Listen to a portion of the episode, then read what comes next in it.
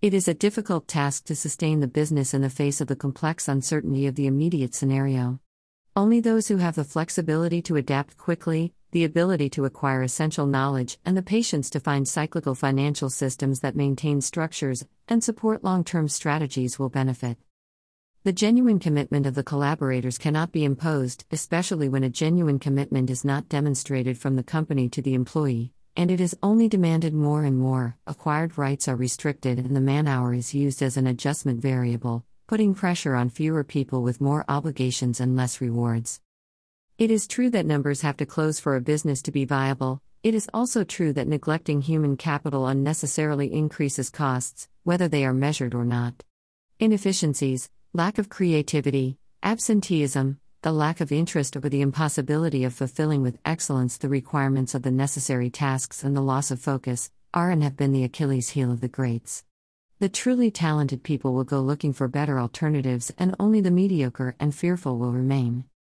The human brain's main function is the survival of the organism, and regardless of what is written in the motivational announcements on all the walls of the workplace, what people interpret is always related to praxis, it is spoken with acts and attitudes in the face of difficulties what demonstrate the true beliefs behind the job proposals. If in the hardest moments, we neglect or unprotect our collaborators, that same lack of commitment is what will generate disbelief, disenchantment, and emotional distance between those who decide the path and those who must walk it. James Carse wrote about finite and infinite game strategies. In summary, a finite one can be a soccer game where there is a goal, two rivals, a specified time, Everyone knows and agrees on the rules and the results indicators, that is, the team that scores the most goals wins, then the game is over, ending with a winner and a loser. An infinite game has as its objective its continuity, and the key is to maintain the relationship for the benefit of both or all those involved. Nobody wins against a son or daughter, a partner or a friend, but we do everything possible to maintain a healthy and beneficial long term relationship, sometimes being more profitable, others not so much. That would be a strategy worthy of participants in an infinite game, such as keeping doing business, providing products or services that customers and consumers always want to use.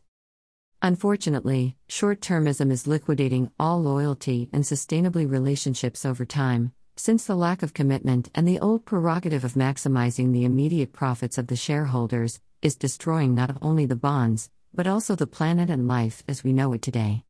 Executives are usually birds of passage who never consider the long term consequences of their decisions to show good quarterly margins and thus access the next step where they will apply the same short term and nefarious logic that led them there. Understanding moderation in terms of maintaining long lasting and secure relationships is something that can be rehearsed, prepared, and thought about as a group. The external look helps to avoid the blind spots caused by the daily and emotional involvement of people in an organization. Giants of yesterday who did not know how to adapt, today they are only a memory in the memory of those who have already retired and do not consume what the current market offers them.